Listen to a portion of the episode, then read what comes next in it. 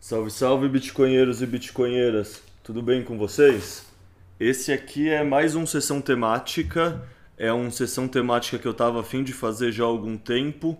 Vão ser uma sequência de três episódios explicando o mercado tradicional e o Bitcoin. Ou seja, a gente vai explorar com, por que eles enxergam o Bitcoin da maneira que eles enxergam, ou por que eles são míopes em relação ao Bitcoin, como é a essa relação do institucional com o, com o Bitcoin, ou mesmo pessoas físicas, que a gente vai falar também com pessoa física que está acostumado ao mercado tradicional, como ele enxerga o Bitcoin. E o interessante dessa sequência inteira, na minha opinião, vai ser mostrar justamente como existem assimetrias de informação e como o mercado tradicional ainda enxerga o Bitcoin. Então vai ser interessante marca bem essa diferença de como a gente mais dentro da toca do coelho já enxerga para como eles que ainda estão começando enxergam. É, hoje, que é o primeiro episódio, é, na verdade foi esse plebe bitcoinheiro que me abordou falando Ô Leta, tudo bem? É, acho o seu trabalho legal, estava afim de conversar com você. Eu venho do mercado tradicional e acharia interessante trocar ideia. Então, assim, o mérito para essa ideia, tanto desse episódio quanto dos próximos, no fundo, é desse plebe, que é um plebe que bem low profile, assim, bem pouco. Eu nunca tinha reparado ele no Twitter antes da gente trocar ideia, por exemplo, que é o entusiasta Bitcoin. Então, começar passando a bola para ele, pedindo para você, entusiasta, se apresenta, conta um pouco da sua história, o que te levou a trabalhar no mercado de investimento sabe? Dá uma contextualizada geral para o povo te conhecer melhor. É, então, salve Bitcoinheiros. É, primeiramente, eu gostaria de dizer que é, é uma, um prazer imenso para mim estar aqui. Eu acompanho já o projeto Explica Bitcoin há um tempo. Eu sempre estou lendo textos e acho incrível mesmo o seu trabalho. eu vim do mercado financeiro. Eu sempre tive um, um, uma paixão muito grande pelo, pelo mercado financeiro, uh, principalmente a Bolsa de Valores. Uh, e foi quando, em 2016, 2017, eu fiz um curso na própria Bolsa de Valores sobre o mercado de ações no geral, e daí aumentou muito mais a minha a minha paixão por esse mercado, vamos dizer assim. Um, eu fiz faculdade de administração e durante a faculdade, eu tive uh, algumas matérias de, de Bitcoin, não, de economia, uh, que a administração aborda bastante economia. E nessa, eu tive também uma paixão muito grande por economia em si, é, separada do mercado financeiro, a macroeconomia, no caso. E nesse processo de estudar a macroeconomia na faculdade, eu percebi desde dessa época aí da faculdade que tinha algumas coisas que não estavam batendo na economia ortodoxa, na economia é, tradicional ensinada nas faculdades. Para você ter noção, é, o primeiro livro que, que me passaram lá na, na faculdade sobre economia foi um livro uh, do próprio Keynes, então, assim, você vê que, que já começa realmente uma, uma abordagem keynesiana muito forte na, nas faculdades. E como a economia keynesiana tem muitas falhas, é, eu tinha percebido nessa época, eu não, não tinha um, uma noção muito grande de economia na época, eu estava iniciando meus estudos, e, mas eu já tinha percebido que existia algumas falhas nas quais eu tentei buscar a resposta dos próprios professores, e aí você via é, aqueles professores né, com pós-graduação, na, na, normalmente nas, nas, universidades federais, uh, mestrado e tudo mais, e eles respondiam é, de uma forma, de uma forma, assim, vamos dizer, enrolando não respondia de fato a pergunta. Eles inventam alguns motivos uh, ah, para não responder de fato uma, uma, às vezes, pergunta básica de economia que não, não, não ficava claro na minha cabeça. Então, eu fui buscar. Uh, eu vi que não, não podia contar com, com os professores para entender mais. E eu fui buscar na internet, né? Foi a minha forma, assim, de, de, de tentar achar resposta para infinitas dúvidas que eu tinha e foi aí que eu me bati com o Instituto Mises Brasil. E achei artigos interessantes que respondiam muito das dúvidas que eu tinha na época sobre a economia. E também ele, eles têm uma biblioteca lá muito interessante. Uh, e eu comprei vários livros dessa, dessa biblioteca, né, da Escola Austríaca de Economia. Foi aí que eu entrei e conheci a Escola Austríaca de Economia. E aí foi quando também toda a economia passou a fazer sentido. Ah, para mim começou a encaixar, sabe? Sabe quando tem aquelas peças que estão todas desconexas e aí você ah, começa a encaixar ela. É, não, agora sim tem uma, um sentido aqui. Ah, foi assim que, que, que eu fui entra comecei entrando né, na, na Toca do Coelho, da Escola Austríaca de Economia. Um, logo depois, eu fiz um, a prova da Ancor, né, que é para ser assessor de investimentos. Entrei para trabalhar com o mercado de investimentos. É, deixa eu te interromper aí e fazer uma pergunta. E, ou seja, estudando a, Escola Austríaca de Economia no Mises, mesmo assim você ainda estava direcionado para se tornar um assessor de investimento e trabalhar no mercado tradicional porque você, mesmo com a escola austríaca, ainda não tinha enxergado o Bitcoin? Correto isso? Sim, sim, correto, correto. Eu, assim, é, eu, eu conheci o Bitcoin em 2017, então assim, eu conheci o Bitcoin, mas é, faltavam alguns pontos para ser ligados aí entre a escola austríaca e o Bitcoin na minha cabeça. Um, uma das coisas que quando eu entendi, a, comecei a estudar a escola austríaca, que eu entendi foi o ciclo, é, o ciclo econômico que a escola austríaca explica, o ciclo, ciclo, é, os ciclos de mercado, ok? Nesse ciclo de mercado, eles, a escola austríaca explica muito bem, né, como a, a, a eles controlando os juros causam é, bolhas constantes em períodos parecidos. Inclusive, eu entendi a crise de 29 daí, que é toda aquela história de que a crise de 29 é, foi causada pelo livre mercado é uma mentira, que inclusive falam sobre isso na faculdade, como se os, o, o livre mercado não funciona, porque um exemplo prático disso foi a crise de 29, e quando a gente vai mais a fundo, a gente percebe que, na verdade, foi uma distorção aí causada uh, pelo próprio governo com crédito barato desde a, da, de 1920, né? E, e, começou, na realidade, a ter esse, esse crédito, ter essa possibilidade, né, de, de, de expansão monetária uh, desde 1913, que foi um ano antes de começar a Primeira Guerra Mundial, uh, que foi quando o, o padrão ouro, de fato, uh, saiu dos Estados Unidos, apesar de no papel é, foi em 1971 com o presidente Nixon. Em 1913 já teve uma, uma saída do, do, do padrão ouro no sentido de é, só as instituições poderiam converter em ouro. Entende? Então, é, é óbvio que isso, isso, isso vai gerar corrupção, não tem jeito. Uh, e daí que, voltando agora à sua pergunta, eu não tinha entendido ainda o Bitcoin por, às vezes, por uma questão de, de definição das coisas. Eu acho que um ponto, um ponto central aqui, é, eu ainda acreditava no sistema Fiat, pela questão de eu não tinha entendido ainda uh, a inflação como ela é, de verdade. Porque, assim, a gente, na escola austríaca, uh, a gente sabe que imprimir dinheiro causa inflação, mas é, isso é uma definição errada. Imprimir dinheiro não causa inflação.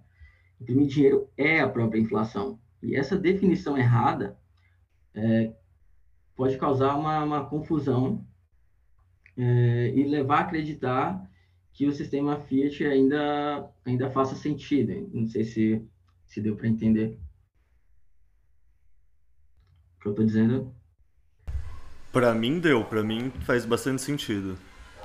Porque assim, quando a gente tem que a inflação é o aumento generalizado nos preços, a gente tem então uma definição diferente de inflação. Uh, uma, uma coisa muito importante é a gente definir as coisas como elas realmente são, né? Então, quando você tem uma distorção de definições, isso, isso pode mudar completamente sua visão sobre tudo. Quando eu entendi que a inflação não é um aumento generalizado de preço, mas o aumento da base monetária, foi aí que eu entendi que o sistema Fiat não, não fazia mais sentido nenhum. Um, porque até como o Michael Saylor explica, é como, como se fosse um gelo que o seu, o seu patrimônio é como se fosse um gelo que vai derretendo ali conforme a inflação vai vai aumentando, porque não tem como você acompanhar a inflação uh, através do, do, do, do investimento no, no, mundo fiat, né? Porque, por exemplo, você pega uh, o exemplo aí do, do Warren Buffett, que é, o, vamos dizer assim, o, o, o maior investidor aí do, do talvez do, do, da história, né, do, do mercado financeiro, que é o, o, máximo que, que todo investidor né, busca se espelhar aí no, no Warren Buffett e tudo mais, todas as casas de análise sempre estão citando aí ó, como a referência máxima né, do, do mercado tradicional. E se você pegar mesmo ele, tem uma média anual de 19% de, de rendimento ao ano. Então, assim, a, a média de impressão monetária no Brasil, nos últimos 20 anos, é de 20% ao ano de impressão monetária. Então, essa é a verdadeira inflação. Nem que você investisse como Warren Buffett, você conseguiria vencer a inflação.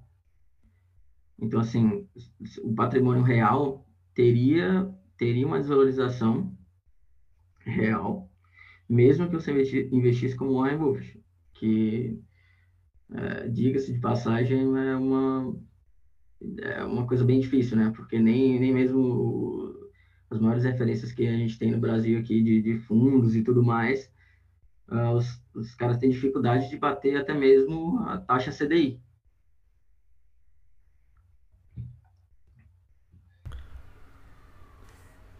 Não, perfeito.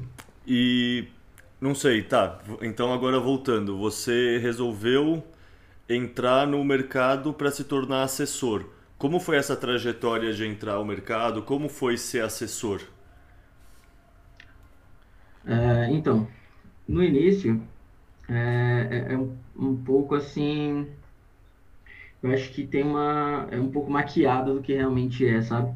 A visão de fora de um assessor é muito diferente de quando você está lá dentro. É, pelo menos para mim foi assim. Pela questão do seguinte: ah, os próprios assessores é, eles possuem um incentivo muito grande a recomendar.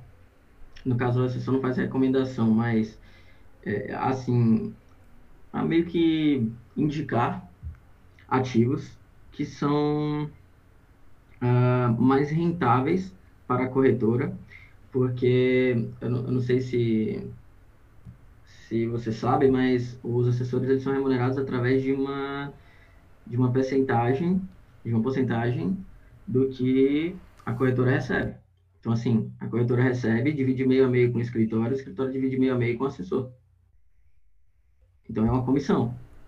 E produtos diferentes. É... Pergunta: produtos diferentes têm comissões diferentes? Por... Sim, sim, sim, sim, sim. Então, o que é que acontece? Um, o, o assessor que que mexe normalmente muito na carteira de, dos seus clientes, ele acaba tendo uma remuneração maior. Mexer no, seguinte, no, no sentido de movimentar a carteira.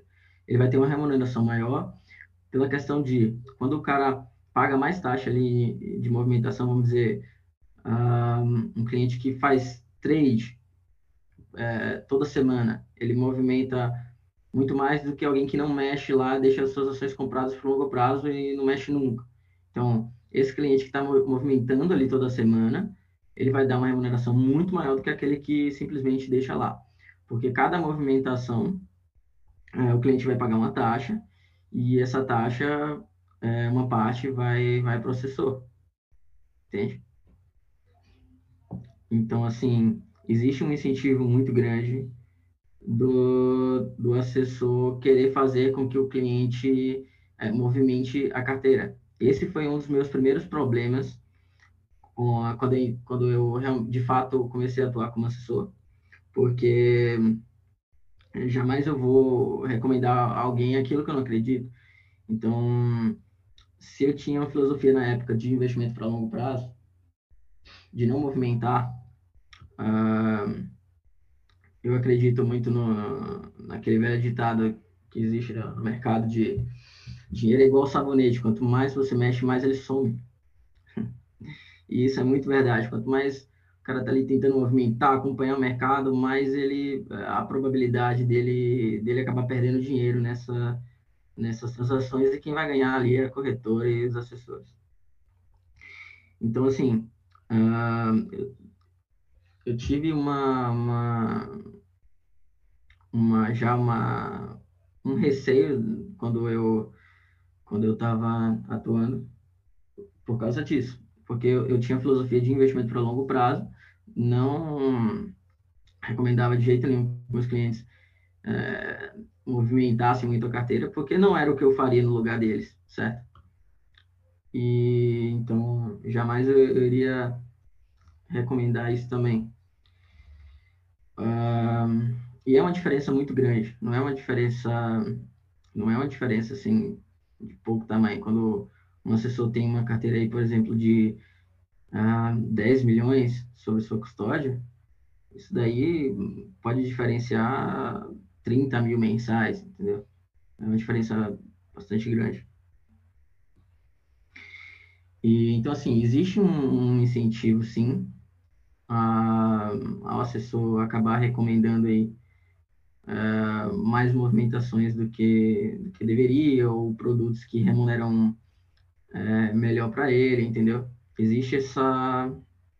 Apesar de, de uh, os próprios assessores quererem acreditar que não, que ele está fazendo melhor, de pensarem assim, no caso, ah, é uma via de mão dupla, né? Como alguns assessores falam. No caso, eu estou ajudando o cliente, então seria justo ele investir aqui no que também uh, remunera, uh, traz uma remuneração melhor. Enfim, é,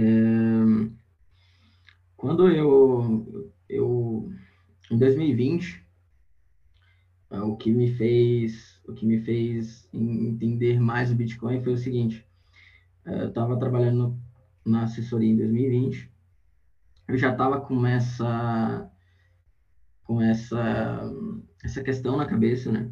Dessa dessa diferença absurda do, do de quem de quem indica um produto ou outro e tem tem essa diferença na remuneração. Eu já estava com isso na na minha cabeça já estava já tinha já tinha um conflito entre mim e o escritório por conta dessas dessas questões.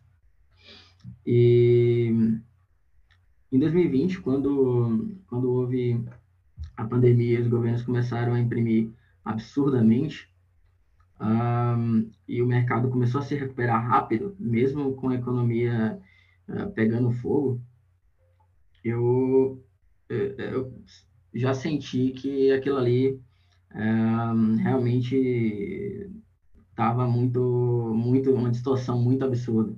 Então eu decidi voltar a estudar a escola austríaca e falar, não, tem, eu, eu, tenho que estudar isso aqui, porque porque isso daqui é grande, não é, não é uma distorção é, das menores, né? É uma situação absurda e eu preciso entender melhor esse processo porque é, isso aqui vai, vão, vão, ter implicações é, muito grandes. Você via o pessoal do mercado feliz porque ah, injeção, injeção monetária, né? o Federal Reserve lá imprimindo a todo vapor.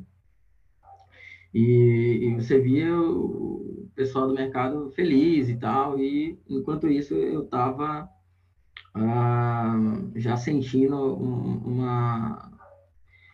Eu sabia que isso ia gerar consequências, mas não sabia o tamanho do buraco, vamos dizer assim, sabe? Que eu já tinha estudado ciclo econômico da escola austríaca, ah, mas eu não sabia ainda o quão fundo isso poderia chegar, o quão isso é, poderia acarretar na economia. E aí foi nessa que eu entendi uh, essa diferença que, que eu expliquei anteriormente sobre a inflação real e a inflação que, que o governo diz, né? Ser do, do a verdadeira com o IPCA. Isso, calma, isso entra já numa pergunta que está na próxima da pauta, então junta essa história com a próxima pergunta, que é qual métrica de inflação o pessoal acredita? Porque assim, meu pai, que não, nunca estudou nada de investimento nem nada, ele sempre falou: filho, IPCA não é inflação de verdade. E tipo, qualquer pessoa que olha o, o aumento do custo de vida em seguro de saúde, em custo de mensalidade de escola, todo mundo sabe que IPCA não é inflação de verdade. No entanto, gerente de banco, assessor de investimento sempre usa IPCA, às vezes tem um investimento ou outro que usa o IGPM. Então, como é falado sobre a inflação dentro desses escritórios de assessoria? Um, normalmente, eles, eles tiram como medida o próprio IPCA mesmo, como medida oficial. Até porque há um incentivo financeiro para isso, né? Um, a gente não acaba não, não prestando muita atenção que deveria a esse ponto crucial e aí é o seguinte, o IGPM, ele calcula uh, a inflação mais na, na, na, produção, sabe? Então, assim, o, o IGPM, ele tem uma, uma medida mais real do que a inflação, é uma medida privada, né? Uh, mas ele também não é a medida real, porque a medida real é você pegar o aumento da base monetária. A medida real seria essa a medida mais próxima dentre o, as medidas oficiais entre IPCA e o IGPM, uh, aí o IGPM vai, vai se aproximar mais da realidade. Porém, ele ainda não é, não é a verdadeira inflação. Uh, o, a questão da, da inflação, quando, por exemplo, um, um, um gestor de fundo. Inclusive, lá na pandemia, a gente tinha muito, muito gestores de fundo que conversavam com, com a gente, um, explicando né, sobre a visão dele do cenário no geral. E muitos falavam uh, uma coisa que, que até ficou na minha cabeça, que é o seguinte: nesse cenário de que os governos estavam imprimindo é, quem, se, quem vai se beneficiar com isso, né, com essa impressão toda? Na explicação deles, uh, seriam as empresas da Bolsa, porque, parando para pensar, as empresas da Bolsa, é, para você ser listado na Bolsa Brasileira, já, você já tem que ter um tamanho relevante. E as empresas da Bolsa são as empresas mais beneficiadas dessa, dessa impressão, certo? Que são as empresas que estão ali normalmente uh, junto, junto ao governo, né? se beneficiando dessa, dessa inflação, ou, porque o, o, governo imprime e acaba, acaba beneficiando essas empresas. Por que, que elas beneficiam também da inflação? Porque as empresas maiores elas conseguem estocar. E elas, é, estocando, elas conseguem um preço menor antes, ok? E as outras empresas que não têm, não têm caixa as empresas menores que não têm caixa para estocar e conseguir um preço anterior, acabam tendo um giro maior de produto e nessa que ele, ele gira mais os seus produtos, ela vai ter que comprar por um preço maior e, consequentemente, vender por, por um preço maior. Não vai conseguir competir é, preço com as grandes do mercado, entende? E nesse processo, as empresas da bolsa têm uma têm uma vantagem enorme, tanto pela inflação, tanto pelo próprio dinheiro que recebem do governo. É, então, assim, nisso daí eu já tinha eu já tinha percebido pô, que não é uma coisa não é uma coisa hum, legal, vamos dizer assim, não é uma coisa que deveria acontecer dessa forma, sabe? E a distorção de mercado causada por essa impressão e, e, e toda essa, essa, essa movimentação que foi feita na época da pandemia me fez um, sair da assessoria, porque tanto sair da assessoria, mas antes de sair da assessoria, eu já nesse processo eu também já um, saí to, é, quase totalmente da bolsa. Eu fiquei uh, com uma ou duas ações e já já entendi, já não estava me cheirando bem todo esse todo esse universo Fiat. Já estava, uh, eu já já tinha entendido que que não estava legal, sabe? Já tinha entendido que a distorção estava muito. Como é que você vai, por exemplo, eu, eu gosto de pegar as métricas para analisar as empresas. Como é que você vai analisar as empresas e você vai analisar as métricas se toda a economia está uh, distorcida. Não tem como. É, é a mesma coisa de você é, dar tiro no escuro, não tem como, não tem como. Você não vai conseguir analisar as empresas é, com toda essa distorção de mercado, sabe? A não ser que você tenha informações aí privilegiadas, é, é muito difícil um investidor é, normal conseguir uma conseguir assim acertar as empresas que realmente estão saindo bem. Como é que você vai saber se se a empresa está um, se saindo bem ou se não foi uma, uma, simplesmente uma distorção de mercado, o governo ajudando, sabe? Não tem como, porque é, tudo na economia fica fica distorcido. Um, também por conta do, do, do, próprio governo controlar o preço do dinheiro, né? É igual é, você vê muito muito liberal, o pessoal do mercado falando a favor do livre mercado, mas ao mesmo tempo defendendo o sistema é, de de, do Banco Central controlar a taxa Selic, que é um absurdo, é um absurdo. É, é a mesma coisa, porra, você está controlando o preço literalmente de toda a economia, porque é o preço do dinheiro, sabe? Como é que você não defende pô, o, o controle de preço de, do leite, sabe? E, e, vai defender controle de preço de toda a economia. É, não, não, não, faz sentido isso, mas é, é uma. É, o, o que eu entendo é o seguinte: mas é uma é uma volta tão grande que, que eles fazem no ensino uh, desde de, de, da, do colégio a gente já aprende coisas distorcidas então quando você vai para a faculdade de, de economia e vai para eu, eu fiz também iniciei uma, uma pós-graduação uh, em finanças investimentos e banking e é a mesma, mesmo papo, sabe? Eles explicam é, exatamente como funciona, como funciona essa, esse controle de preços, sabe? Como, é, vamos dizer assim, como o governo consegue brincar de Deus na economia.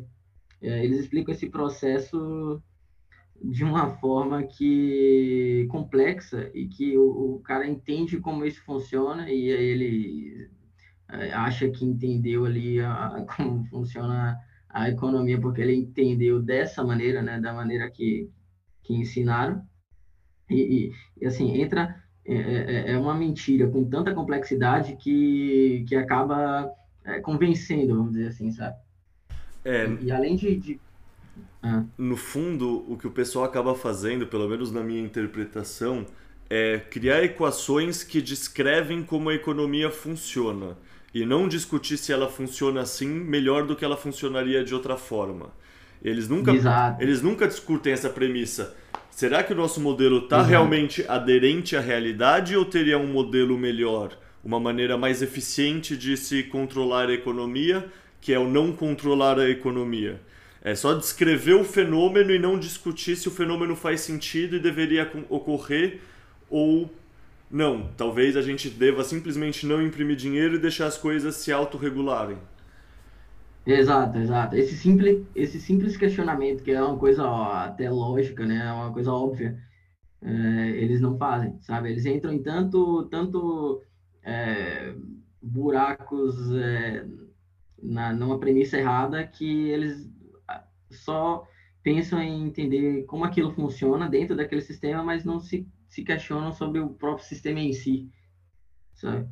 Um, e assim, quando eu, eu voltei a estudar a escola austríaca, o, o que mais me fez uh, entender que todo o mundo Fiat estava errado foi quando eu entendi que a moeda ela é a base de tudo. E assim, se você investe uh, qualquer coisa que esteja em uma moeda ruim, é a mesma coisa de você construir uh, qualquer obra que seja, mais bonita que seja, em cima de lama. Uma hora ela vai descer, sabe? Uma hora ela vai ceder. É exatamente a mesma coisa. Ah, o, o mundo, o mundo fiat está sobre lama, porque a moeda fiduciária é, ela é, ela vai se destruir em algum, algum momento, sabe? É, em todos os momentos da história isso aconteceu todos os momentos da história que, que o governo controlou a moeda, ele não. É, existem incentivos financeiros muito grandes, muito grandes para isso ocorrer, sabe? Pra, uh, os caras estão com uma impressora na mão. Uh, você tem o poder da economia inteira na sua mão. Isso é muito para para humano aguentar, sabe? Essa tentação gigantesca, ainda mais para pessoas que que estão ali, que já, já são. É, o, o, cara que está trabalhando lá no Estado, ele já vai ter uma, uma visão, muito provavelmente, né, de, de engenheiro social, vamos dizer assim, né? Aquela visão de que a, a, a, a gente consegue controlar a economia, a gente. Não, não vamos deixar sair do controle, a gente, a gente controla ela daqui, puxa é, isso daqui, vai, sabe? toda essa. Como eu disse anteriormente, eles gostam mesmo de, de brincar de Deus, sabe? De, de tentar é, controlar de todas as formas. Sim. E existe incentivo financeiro para isso. É, é, então, assim, você. Todo mundo que está vivendo o sistema Fiat, e isso se aplica aos assessores que ainda estão. Ah, é, trabalhando com isso, todo o pessoal do, de fundo de, de fundos de investimento, todo, todo o pessoal que está aí nas Faria Limes, existe um, um, incentivo financeiro muito grande, porque é, eles ganham dinheiro com isso, sabe? Não com, não com o fato do investimento em si, mas por ter pessoas acreditando que isso, isso, isso de fato gera resultado, entende? se tem pessoas acreditando, as pessoas uh, vão pagar por aquilo e eles vão ser beneficiados. Então, não, acaba criando um mundo de fantasia, uh, um mundo de mentira, que eles preferem viver nessa realidade. É, é, é exatamente como, como viver na mentira mesmo. Não, não, não, vejo outra explicação aí. É, é uma mentira que é confortável, sabe? Uhum. Você já você já passou a sua vida entendendo sobre aquilo ali, aquilo ali te dá dinheiro, e você assumir, né, você vai ter que passar por um processo de dor. Imagina, por exemplo, meu, meu processo com tudo isso, a minha vida inteira eu acreditei no, no sistema Fiat, sempre falei para todos os familiares, amigos, tudo que o mercado financeiro é bom, que em ações é, é um processo bom e tudo mais. imagina você simplesmente chegar a uma conclusão de que tudo isso é uma mentira, é, é você assumir que você, por todo esse tempo, estava errado, sabe? Isso, isso é um processo doloroso, em que as pessoas, no geral, é, não gostam de passar por, por um processo doloroso desse tipo.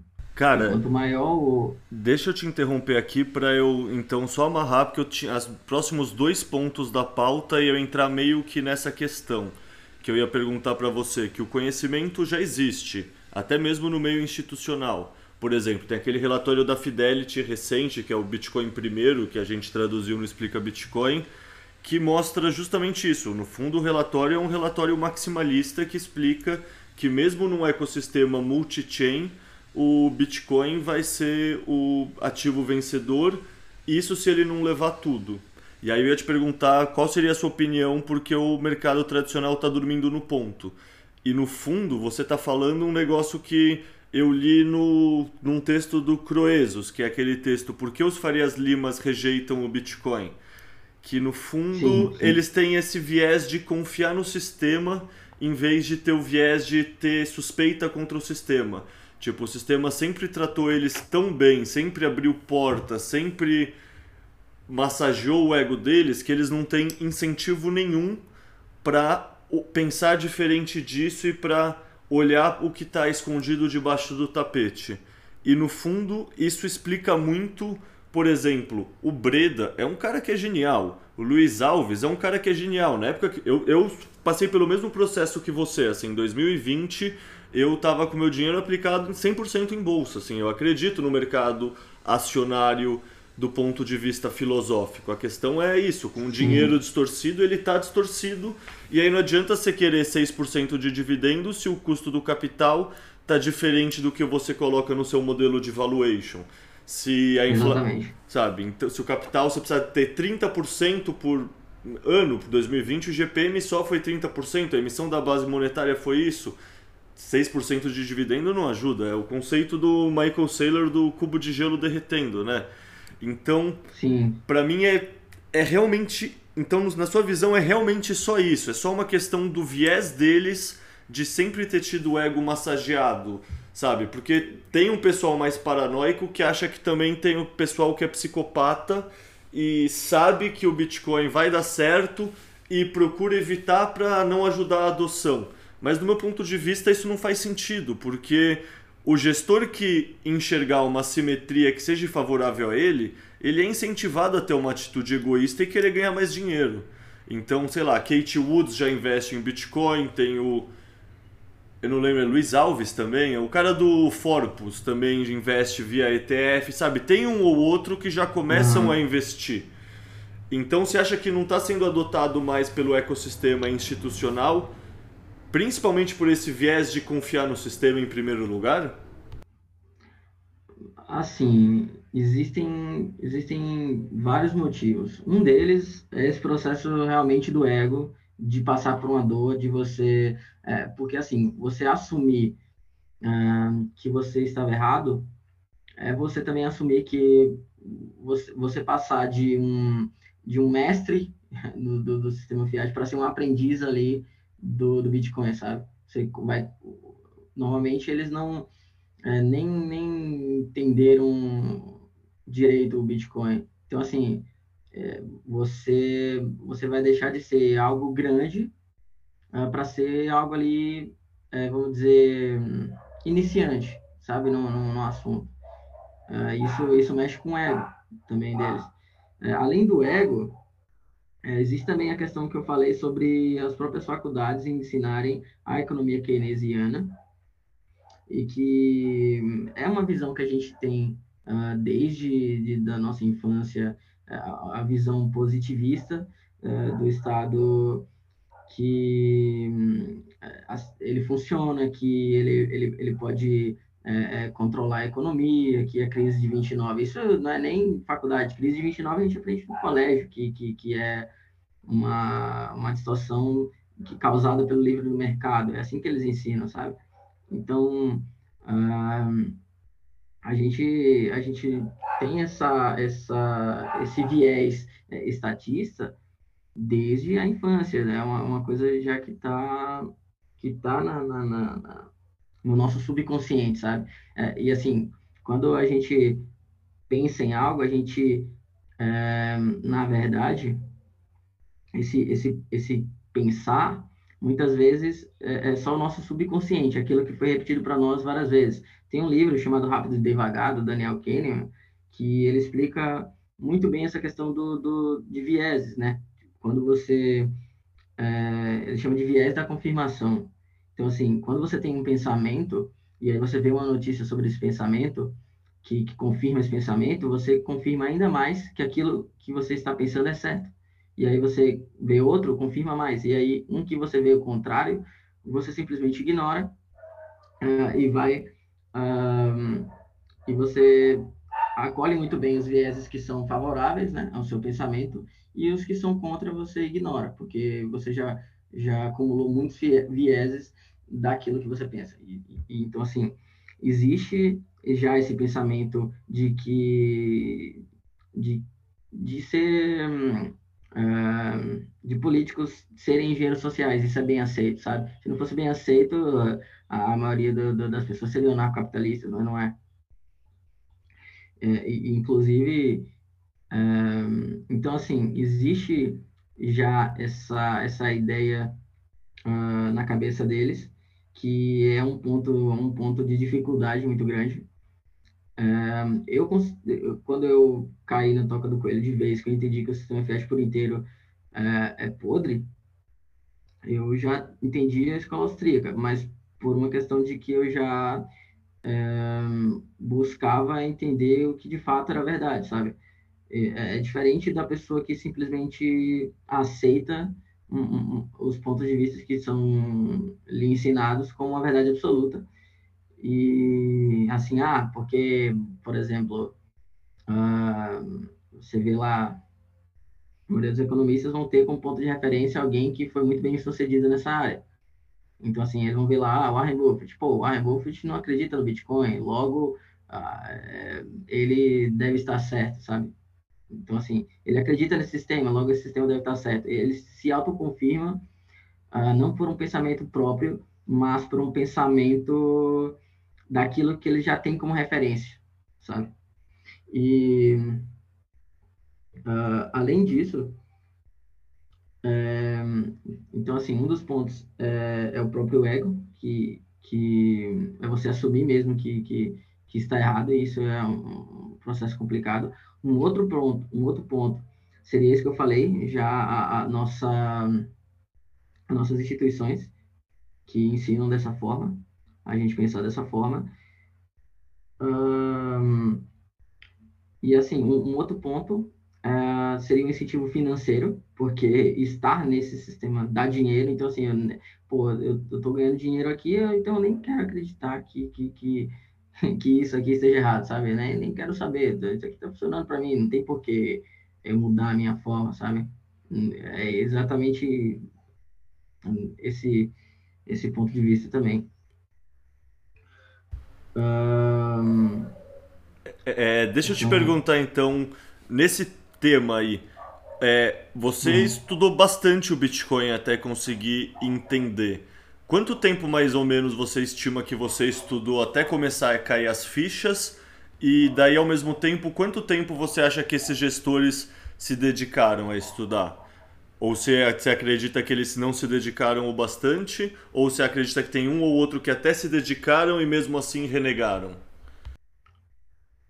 É, é importante assim também dizer que cada assessor é cada um, sabe? É, é cada pessoa é, é, diferente de outra, é diferente. Assim, é, pela minha experiência, que eu conheço os assessores, existem alguns que são mais suscetíveis, sim, a aprender o Bitcoin, só que eles não entendem é, todo esse processo que o Bitcoin quer dizer, sabe? Eles entendem mais como uma, uma vamos dizer assim, uma, uma coisa tecnológica que que vai ajudar no futuro, mas não como uma que vai mudar, não como um sistema financeiro, sabe?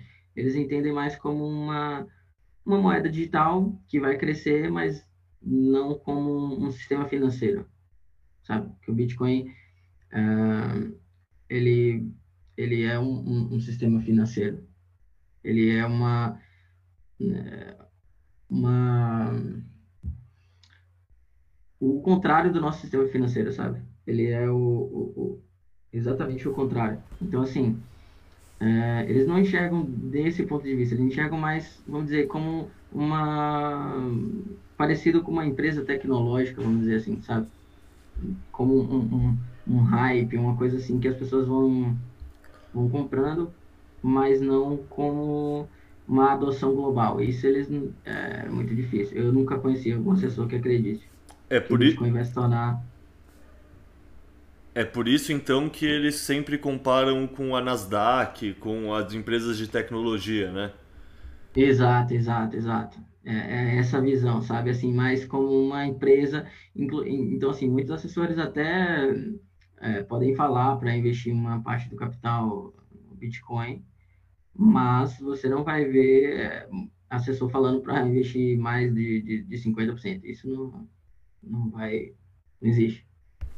Eu nunca vi nenhum Nossa. assessor falar mais de 2%, 1%. É, exato. Eles enxergam como uma coisa assimétrica, no caso assim, ah, se isso aqui crescer, vai dar um resultado bom na carteira aqui do cliente, e se for zero, ele vai perder 1 ou 2% do patrimônio. É assim que eles enxergam, sabe? É, eles, essa visão, é, falta um pouco dessa visão macro, e também, como eu falei, é, um outro ponto é, são as definições da coisa.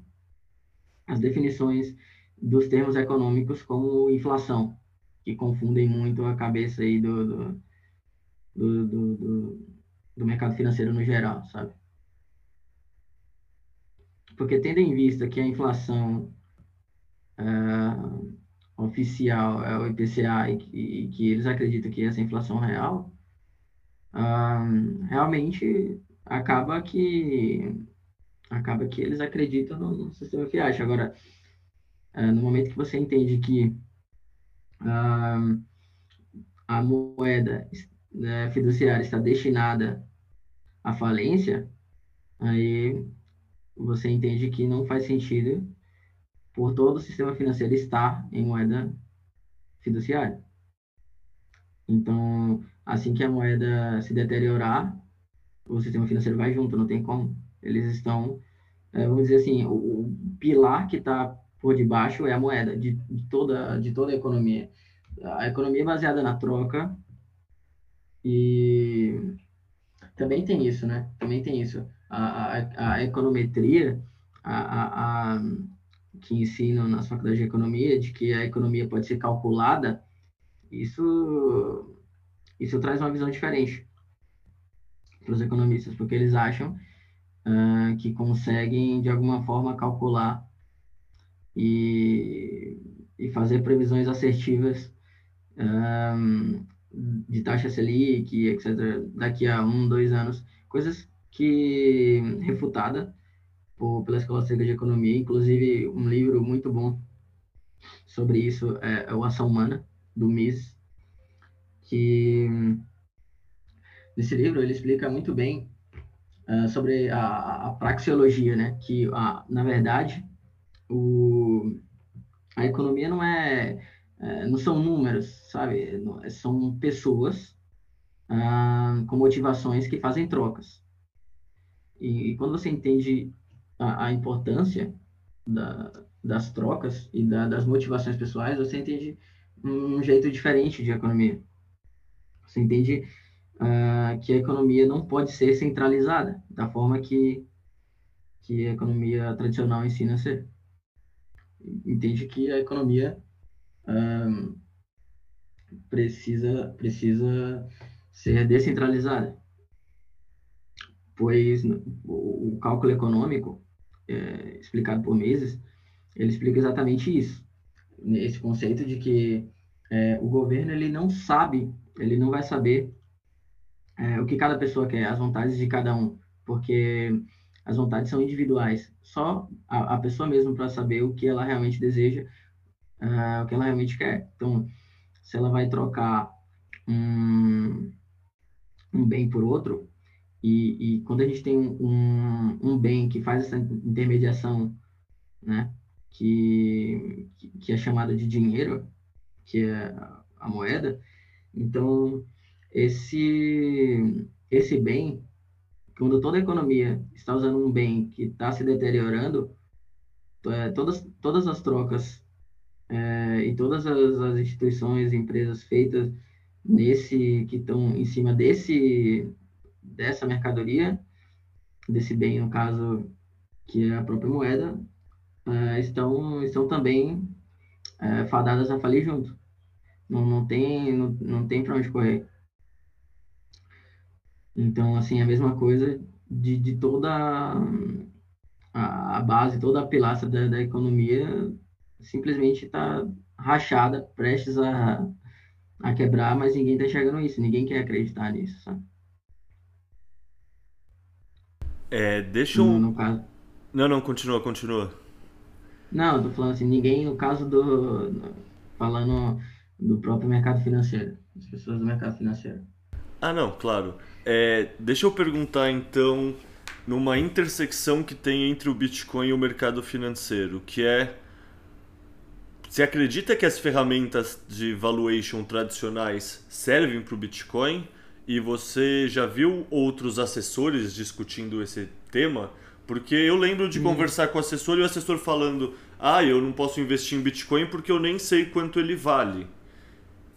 E isso, no fundo, é isso. Falta ferramenta de valuation para ele conseguir entender o Bitcoin. Então, sei lá, não. queria ouvir sua opinião disso. Olha, é, em minha opinião, não serve, porque a questão do valuation é o seguinte: é você trazer o fluxo de caixa a valor presente para você saber o quanto valeria pagar naquela empresa agora, uh, em, em, questão do, de quanto você vai ganhar futuramente. Então, assim, é você trazer valor presente o, o, o, quanto a empresa é, fatura, gera de caixa, etc. Tem, tem vários motivos de você, várias formas de fazer valuation. Né? E é, é uma maneira de você avaliar ali uma empresa. Mas no caso do Bitcoin, é, isso não existe. Porque o Bitcoin, ele não é uma empresa que, que geradora de caixa. É, não tem nada a ver com isso. O Bitcoin, ele é, é um hedge, sabe? Ele não, não é um ativo que, que vai te gerar um, um, um, uma receita mensal. Ele é um hedge. Um hedge contra todo o sistema financeiro. Uma forma de proteção e você não tem como saber quanto vale o Bitcoin, porque você não tem como saber o, o quão fundo as moedas fiduciárias podem ir. Não tem chão. Ah, então, não existe isso de, de, de ter um valuation para o Bitcoin, até porque, vamos dizer que é, todas as pessoas do mundo adotem Bitcoin, certo? E, e, e você vai medir o valor do Bitcoin é, você, baseado em moedas fiduciárias, as moedas fiduciárias vão, vão sempre vão, vão ter caído absurdamente em relação ao Bitcoin. Então, se você tem o Bitcoin como sistema financeiro internacional e todo, todo mundo usando como um padrão uh, internacional, uh, mesmo assim, mesmo que todas as pessoas usem o Bitcoin e, e as moedas fiduciárias não existam mais, ele vai continuar é, ganhando valor, porque ele é, de, é, é uma moeda deflacionária e com a tecnologia os bens e serviços vão ficando cada vez mais baratos. E isso era para acontecer, sabe? É, então, assim, com um pedaço de Bitcoin, é, seja qual for a fração, você vai cada vez comprar mais coisas, mesmo que ele já tenha engolido todo o mercado tradicional. Você, ainda assim, ele vai continuar se valorizando, porque é, você vai é, ter bens e serviços mais em conta por conta da tecnologia e o avanço, sabe? E é um processo natural. E se você for ver, é, a, os, o preço dos bens e serviços hoje estão, estão mais baratos. Quando a gente compara as moedas fiduciárias, a gente vê que é, estão mais caras, mas em relação às moedas fiduciárias. Se você é, comparar é, é, com, com com uma moeda mais, uh, mais estável, por exemplo, se você pegar o ouro e, e, e comparar o preço da, da cesta básica, dos alimentos básicos, o, o preço de tudo diminuiu. Então, na verdade, o preço das coisas não estão aumentando, estão diminuindo. Só que é a moeda fiduciária que está desvalorizando e cada vez a gente precisa de mais moedas para poder comprar um, um mesmo bem. E isso faz a gente pensar que o bem está ficando mais caro, mas não, está ficando mais barato. Além do, do, da gente já ter, mesmo com, com a, a economia do jeito que está, mesmo com todas as distorções, mesmo com, com tudo que já acontece com a moeda é, é, se desvalorizando, e mesmo assim a gente tem uma tecnologia é, é, melhorando e, e, fazendo as coisas ficarem mais baratas em relação a, a moedas ou é, mais estáveis.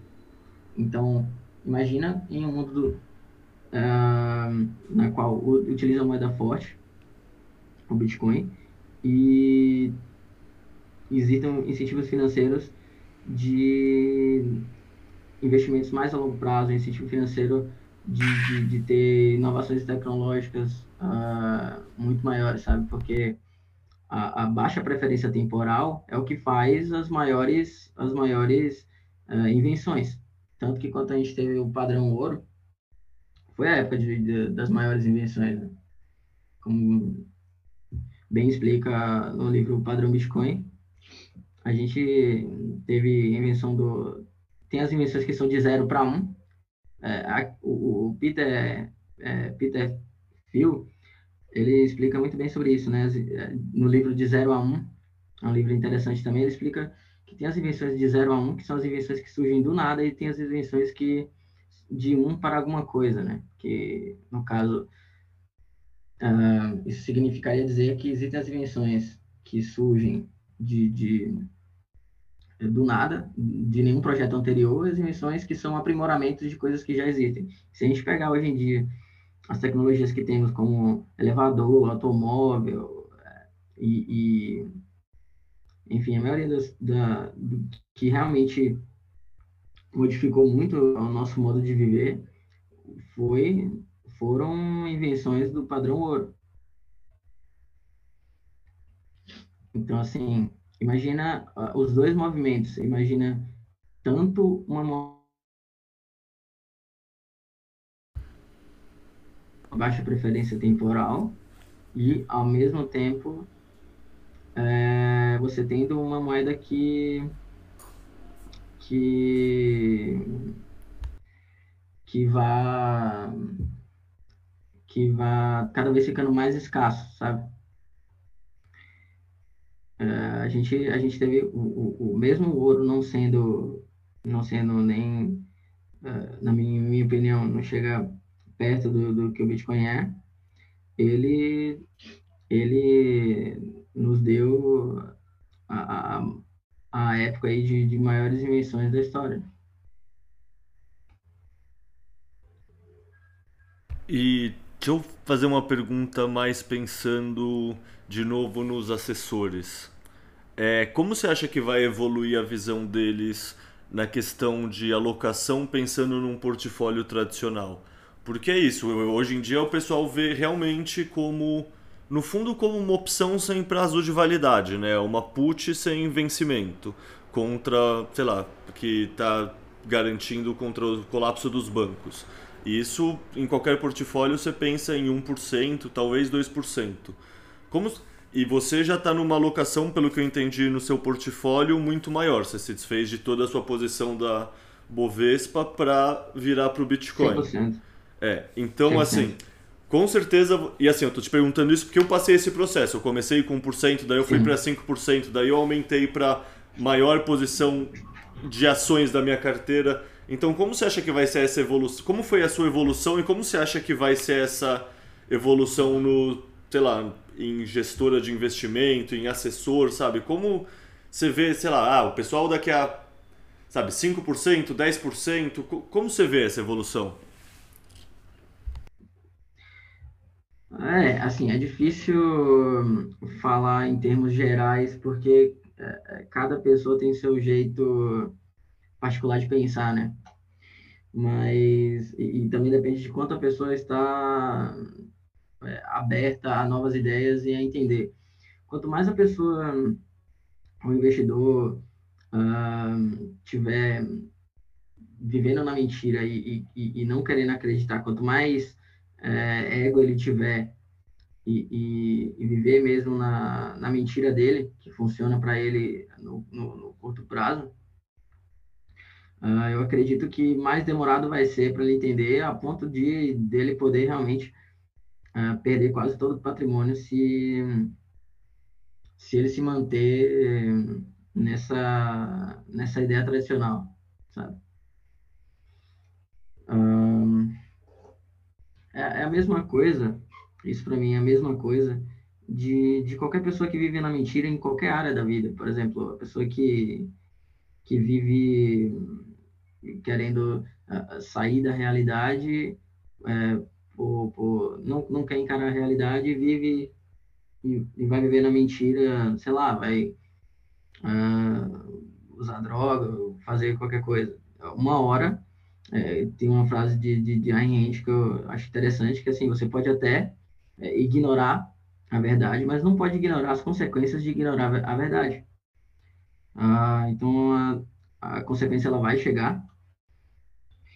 E os que se adaptarem logo vão conseguir um, um, um, retorno maior e os que, que, que, demorarem menos, ou que demorarem mais de, de entender a, a realidade, vão perder uma boa parte ou todo o seu patrimônio é, por conta dessa, dessa demora. E assim, é, e aí que entra até uma, uma, uma questão de, de, até um pouco de darwinismo, vamos dizer assim, né? Aquelas empresas, eu acredito que as empresas menores e vão, vão, vão, ser, vão, vão ser vão se adaptar mais rápido ao Bitcoin, sabe?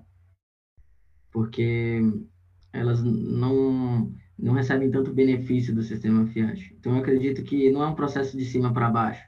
Eu não acredito que as empresas que são beneficiadas do governo vão entender isso. Eu acredito que eles vão ser o último a entender isso. Porque enquanto eles puderem lutar e, e, e permanecer ali né, perto do, do permanecer o Leviatã, né, permanecer o status quo, eles vão querer uh, que o sistema continue. Então, assim, é, se eles entenderem o Bitcoin, eles podem até, é, uma ou outra, comprar o Bitcoin, no sentido de proteção. Não sei se eles vão anunciar, né, para não incentivar, talvez. Eles comprem até escondido, né? Para não, não incentivar, mas como uma forma ali deles se protegerem se eles é, entenderem. Mas ah, não acredito que é uma, uma, coisa que todos vão fazer assim. Eu acredito que vão ter as empresas maiores que vão entender, outras não. As que entenderem vão conseguir se proteger de alguma forma e as que não vão, vão é, ser derrubadas.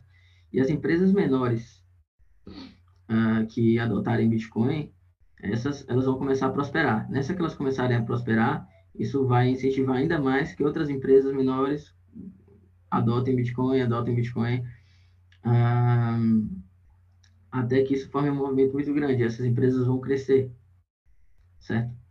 E essas empresas vão se tornar uh, as novas empresas maiores do padrão Bitcoin. E as outras que, que, que dependem do Leviathan agora, uh, eu acredito que, que, que vão estar realmente complicadas no futuro. Se não entender o Bitcoin, vão estar realmente complicadas. É que tem muito modelo de empresa hoje em dia que é só conseguir vender crédito para as pessoas para se aproximar mais da, da impressora, no fundo, né? Você vê sim, uma loja sim. de roupa, na verdade não, ela oferece um crediário. As Casas Bahia oferecem um crediário, a Magazine Luiza oferece um crediário. Várias das empresas, tipo, o modelo de negócios dela é basicamente vender dívida e ganhar acesso a dinheiro diferenciado, assim. Toda empresa, o objetivo tem como objetivo virar um banco para ele dar um cartão de crédito e fazer um crediário com as pessoas, né? Essas empresas Sim. não vão ter mais esse modelo de negócio, pelo menos. Isso, isso aí, isso aí é, faz parte da, da distorção causada pelo sistema fiduciário, né? É, não só empresas, você tem aí cargos, é, empresas e, e até empresas gigantescas que não precisariam existir se fosse uma, uma economia realmente, de fato, de livre mercado. Uh, tudo isso acontecendo uh, ah, para você, para a gente ter uma noção de quanto, quanto a economia está distorcida, né? Você tem empresas grandes que em um sistema de livre mercado ela simplesmente nem existiria, mas elas existem justamente por causa desse sistema de crédito absurdo que a gente tem hoje no legado.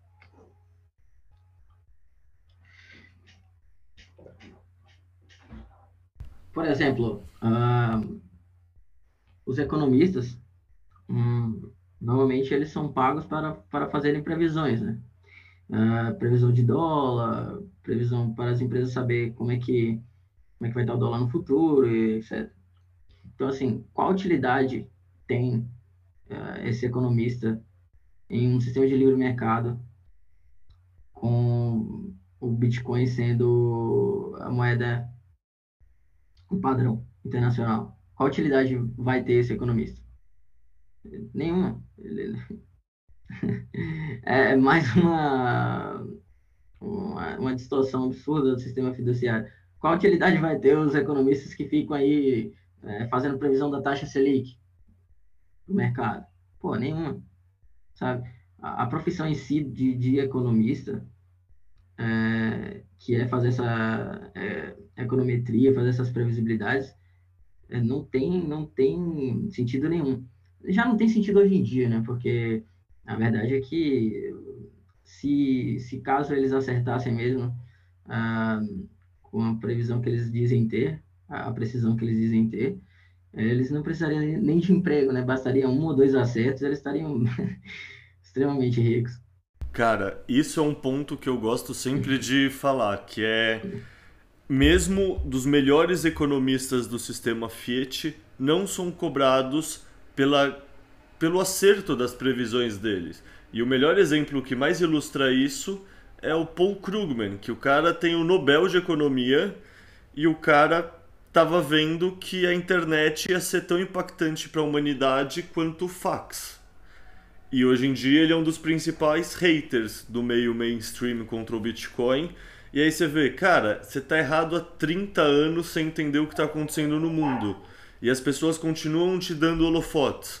Tipo, como assim você pergunta Sim. de tecnologia pro Charles Munger, pro Warren Buffett? Os caras têm 90 anos, eles nunca devem ter mandado um fax. Como assim você pergunta de Bitcoin pro Paul Krugman, um cara que tá errado desde a época do fax e da internet?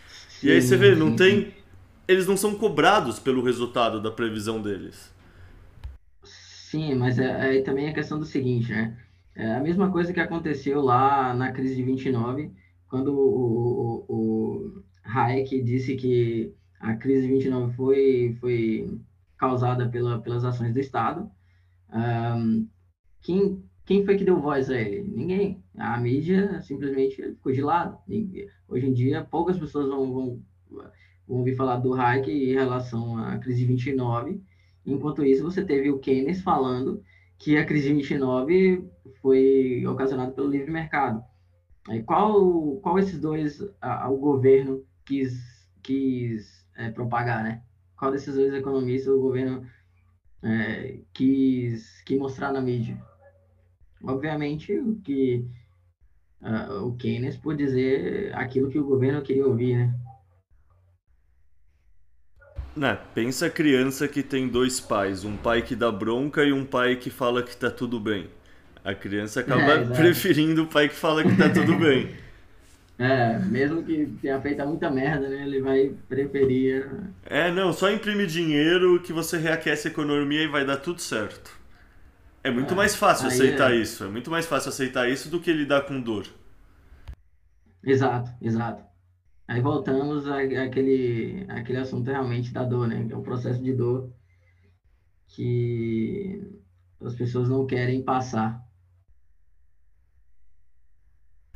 É exatamente é. isso. Falando em dor que pessoa, as pessoas não querem passar, você acompanha o, o, o cenário macro? Porque, tipo, tá acontecendo, talvez, no o começo agora, com o Fed, a enxugar o balanço. E aí, no fundo, a pergunta que eu queria te fazer de cenário macro é como você vê se desenrolando essa bolha soberana de crédito? Porque, por um lado, eles podem subir os juros e gerar uma depressão que quebra tudo. Por outro lado, eles podem continuar imprimindo e deixar aí uma hiperinflação comer solta. E o sonho deles é conseguir fazer uma desalavancagem estável, ou seja, ficar uns 10 anos mantendo a inflação lá pelos 5%, 8%, uma coisa que mantenha andando assim, se equilibrando na corda bamba, nem gerar uma depressão e quebrar todo mundo e nem gerar uma hiperinflação. E assim, dos três cenários, eu acho que esse cenário é o mais improvável. Mas eu não consigo imaginar, assim, eu não sei se vai vir uma hiperinflação ou uma hiperdepressão. Eu, isso eu não, sei lá, sabe, eu não, não os dois cenários me parecem igualmente prováveis de acordo com a ação deles. Então, te perguntar, você tem alguma visão de como você imagina que bancos centrais, Fed, esse povo todo vai agir? É isso, é exatamente como você explicou. É, o governo agora ele tem, tem é, esse, esse caminho, né? Ou ele aumenta os juros, acaba com, com a farra né? da, da, da impressão monetária e e causa uma recessão absurda, absurda, ou eles simplesmente deixam a hiperinflação comer solta. Uh, não tem como um meio caminho nesse termo, é impossível, porque é, uma, já foi feito, sabe? E, e, uma distorção tão absurda, tão absurda, é, não tem como simplesmente conter e fingir, não, vamos, vamos tirar aqui aos poucos, é, e isso uh, a gente vai contendo aqui, isso, isso não existe. Isso é, é totalmente impossível.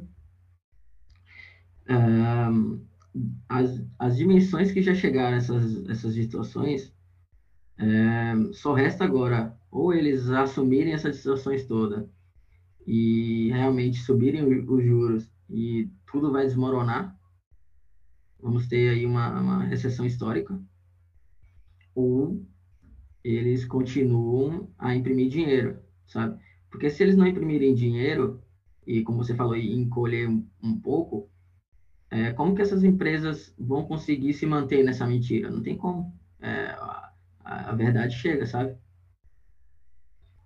Ela não tem como. Para ele alimentar a mentira, ele precisa imprimir. Ele precisa gerar essa liquidez no mercado. E foi assim que, que chegamos a esse ponto, né? Já estava uh, ah, alimentando isso, já estava alimentando essa, essa liquidez. Chegou na pandemia, simplesmente alavancou isso de, de uma forma absurda, absurda. Não, não tem nem palavra para explicar o tamanho dessa dessa distorção que foi causada. E não tem como, não tem como eles simplesmente falar assim, não, agora a gente enxuga aqui, porque se eles pararem de alimentar, só isso daí já cai o mercado, já, já vai, já vai, ah, já vai causar uma, uma recessão gigantesca, sabe? Não tem como fazer gradualmente, né? Eu entendi a sua dúvida. É, fala assim, ah, não, agora a gente imprimiu, agora a gente, a gente enxuga um pouco aqui desse dinheiro que imprimiu, ah, vai subindo os juros aos poucos e, e, e vamos dizer, vai, vai, vamos para um cenário mais equilibrado, né? Esse é o, o sonho o sonho aí do, do é, Fiat. Eu não vejo esse cenário acontecendo também. É só que assim, se eu sou o Powell, se eu sou a Yellen, se eu sou, sabe, o pessoal do Banco Central Europeu, eu tô sonhando em conseguir fazer isso nesse momento. Mas eu também não vejo isso como uma possibilidade real. Não, se ele para, já era. Já, a gente teve várias tentativas de fazer isso daí. Todas deram errado e não tinha nem a distorção que tinha hoje. Imagina você tendo a distorção que tem hoje. É, é impossível, você não tem como enganar as regras da economia, sabe? É a mesma coisa. Isso aí seria. É como você é, querer é, enganar as regras da economia. Não tem como. É, é como a gravidade, ela vai puxar. Eu acho interessante até. Eu estava conversando com um, um, tio meu, assim, eu sou de uma família de comerciante. E um tio meu, ele estava me explicando sobre a, os, os, anos 2014, 2015, que eu não lembro se foi 2014, 2015, que a Dilma fez aquele uh, projeto do, do, Minha Casa Minha, Minha Casa Minha Vida, e logo em seguida ele fez uh, Minha Casa Melhor. Ela fez esse projeto Minha Casa Melhor, não sei se você lembra desse dessa medida que o governo Dilma fez logo que, que assumiu o, o governo. É, nessa minha, minha, minha, minha Casa Melhor, uh, o que, que aconteceu? O governo dava um cartão com, se não me engano, era 5 mil reais para as pessoas da minha casa, minha, minha vida, é, mobiliar a casa, comprar os móveis, etc. e aí, a loja do meu tio, uma loja de móveis, no, na qual é uma loja pequena de móveis, certo? É um comércio local aqui e que as pessoas começaram a comprar. É, de repente, ele viu um aumento absurdo nas vendas pessoas começaram a comprar, comprar, comprar, comprar, comprar. Ah, e aí a, a, venda dele aumentou, acho que foi, chegou a aumentar em 100 vezes por dia. Uma coisa assim, é, absurda. E o que que aconteceu? Ele começou, logo em seguida ele viu a, as vendas aumentando, ele teve que, é, obviamente, comprar mais para poder vender mais, né? Nessa que ele compra mais, Uh, ele também vai precisar fazer mais investimento, contratar mais pessoas, ele vai precisar. É, ele comprou mais dois, foram três caminhões na época para fazer entrega, ele comprou, é, abriu outra loja, então assim, ele, ele teve que investir porque não, não teve. É, ou ele fazia isso ou ele ia ficar para trás, sabe? O, o, o, a própria é, mercado, é, vamos dizer assim, obrigou ele a fazer esses investimentos. E aí o governo simplesmente teve que parar, né, de, de fazer esse, esse auxílio. Quando parou, porque uma hora a conta chega, quando parou, o que, que aconteceu? É, imagina, agora ele estava lá com uh, dez vezes mais funcionário, três caminhões a mais, uh, espaço a mais, tudo a mais. É, e agora a venda voltando ao que era antes. Sabe? Essa essa essa distorção é, é exatamente o que é o sistema keynesiano, né? É um sistema de crédito que é uma mentira. Então, assim, acabou no final das contas é, dando um prejuízo enorme por sorte, eles iam ter veio do movimento e enxugou a empresa dele, mas muitas empresas, durante esse processo, faliram uh, por causa dessa, dessa distorção de mercado. Isso aí é exatamente o que é o, o sistema keynesiano. Fazem as empresas fazerem investimentos absurdos em coisas que não era para acontecer. Então, assim, esses, esses investimentos todos já foram feitos. O governo já imprimiu, já foi feito. Não tem como voltar atrás. Ah, e isso, isso, é, a conta vai chegar, não tem, não tem como ah, o, o, simplesmente falar assim, não, agora a gente vai ah, tirar aqui aos poucos e, e, e, não, porque se ele, só o fato dele parar de, de, de financiar, de, de imprimir e financiar as empresas ali ligadas a eles já já causa uma, uma, uma queda absurda. Porque ele precisa alimentar, sabe? Ele não tem como é, manter essa distorção sem alimentar. É impossível.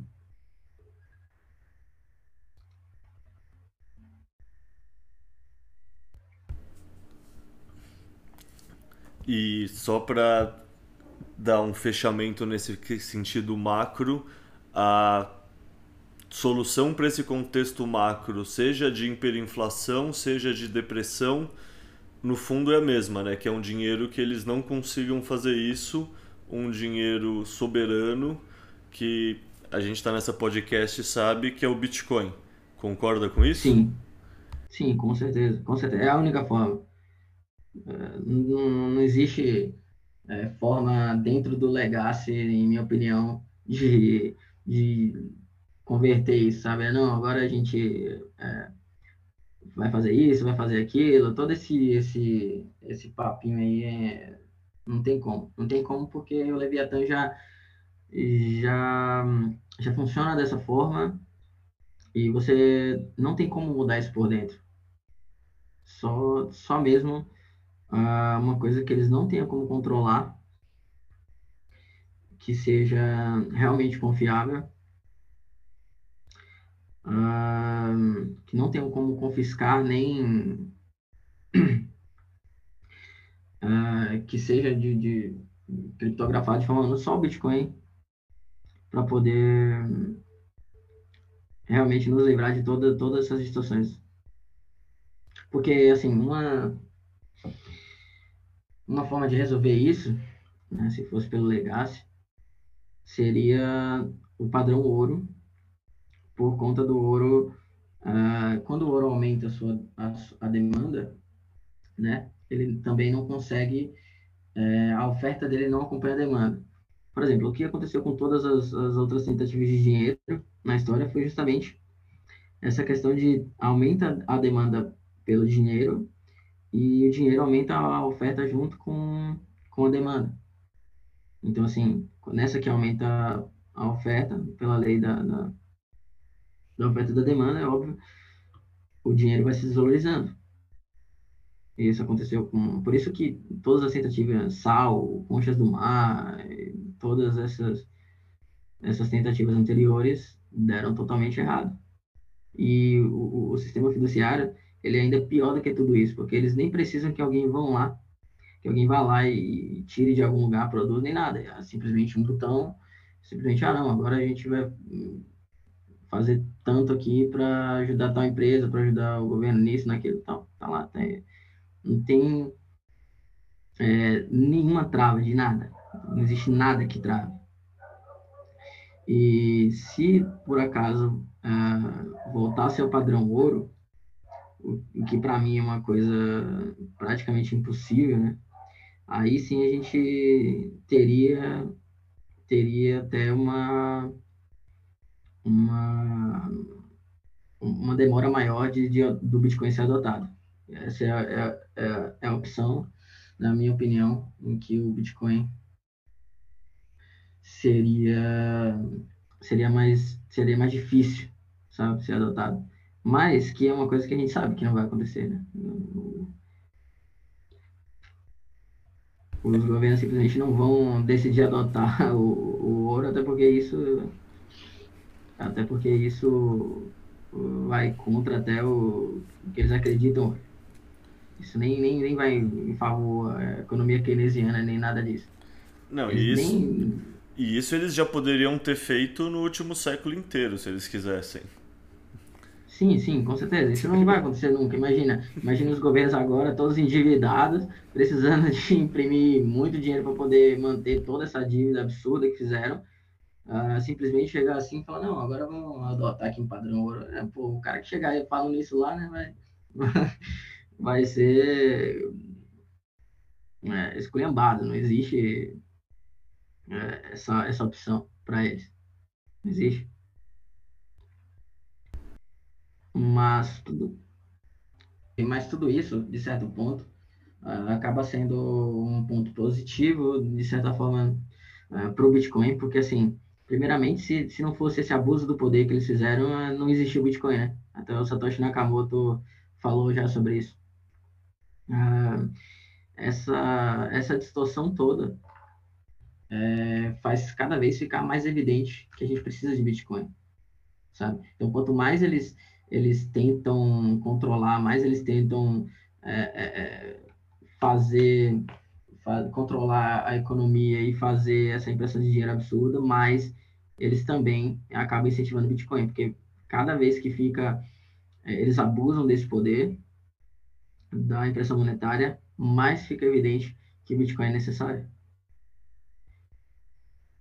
Mais isso, mais isso se torna óbvio.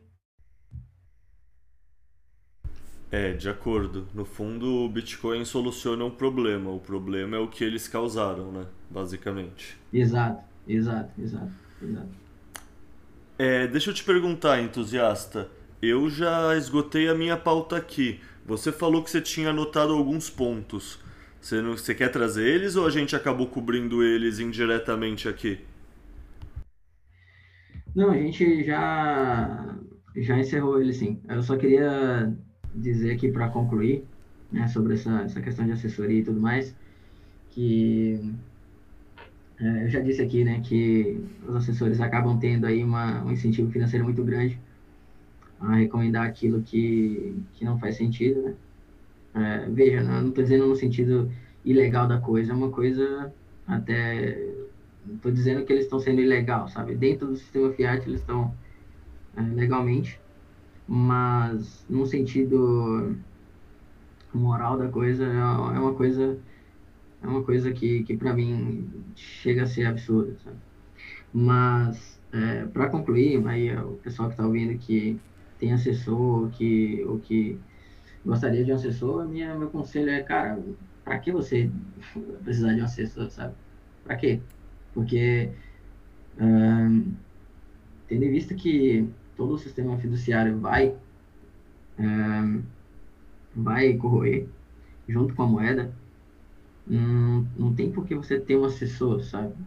Bitcoin, é, o assessor é para aquilo que você vai investir dentro de uma corretora de valores imobiliários e não é, para Bitcoin, não faz sentido. Então, é, o mais aconselhável é você ter sua carteira, estudar mesmo o Bitcoin por conta própria e, e, e, e juntar mais, mais satoshis. É, não podia concordar mais. No fundo, é, o melhor conselho é isso, é o stay humble and stack sets, né? Entender que, Exato, é, entender que o Bitcoin é escasso e que a cada halving ele se torna mais escasso. Então, o que a gente consegue juntar nesse curto, e, curto prazo, médio prazo, no próximo ciclo de halving inteiro, é o que vai fazer diferença lá na frente, assim, porque a demanda continua e aumenta e a escassez aumenta com ela e são emitidos cada vez menos. Então tem mais pessoas lutando por menos bitcoins sendo emitidos. É uma matemática muito simples, assim. Sim, exato. Agora, é, essa ideia de que de que assim o Bitcoin acabe e não vai ter para todo mundo, eu discordo um pouco pela questão do seguinte: sempre, sempre, é, a cada vez que ele vai valendo mais, uh, fica mais difícil alguém ter um inteiro e mais é, outras pessoas vão vendendo e isso vai passando para a mão de várias pessoas, entende? Então, assim, ele, ele, ele, vamos dizer assim, cada pedaço do Bitcoin, né? Cada fatia, vamos dizer assim, vai valendo mais e mais e mais cada fração e chega ao ponto que fica uh, mais difícil de uma, uma pessoa ter um inteiro é, ao ponto de que até mesmo é, grandes instituições vão ter que lutar por um, por Satoshi, sabe? Não, não Bitcoin inteiro. Sim, totalmente de acordo. É, e é isso, tipo, por isso que aproveitar enquanto o nosso Fiat tem uma conversão por muitos satoshis, quando cada vez mais o mesmo quantidade de Fiat vai comprar menos satoshi, né? Exato, exato, exato. Exato. Uh, inclusive, eu vi já uma discussão no Twitter sobre isso. Uh, algumas pessoas que não entenderam ainda a diferença, falando assim: ah, mas o Bitcoin é, ele é divisível. Uh, inclusive, o, o, o, um próprio. O próprio. Uma pessoa que trabalha na XP, né?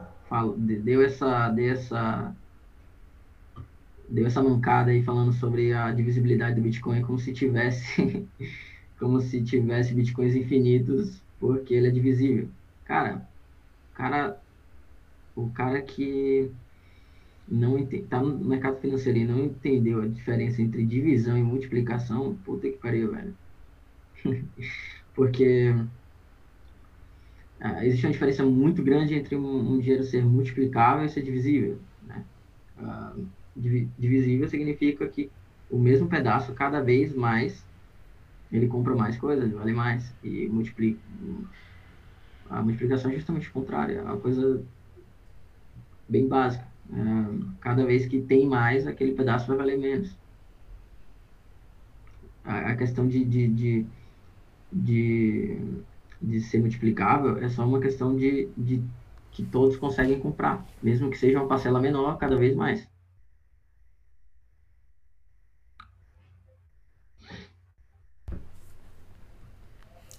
Mas enfim, é, é isso. A assessoria de investimento é para o mundo fiat, é uma, é uma profissão do, do, do mundo fiat, não é uma. se a pessoa já entendeu o Bitcoin, por, por quê?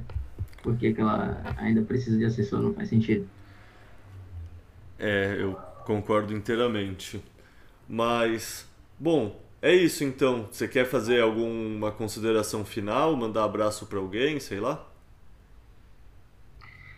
Uh, eu queria agradecer, agradecer aí, para mim é um prazer imenso estar aqui. E é isso. Foi muito bom aí conversar com a comunidade bitcoinheira, apesar de que eu não, não participo tanto da comunidade, né? Eu fico ali mais, mais olhando o que, que a galera está compartilhando. Inclusive, a bolha bitcoinheira, antes de, de ser a bolha bitcoinheira, eu já acompanhava quando era a, a bolha a, libertária, né? A bolha anarcapitalista antes.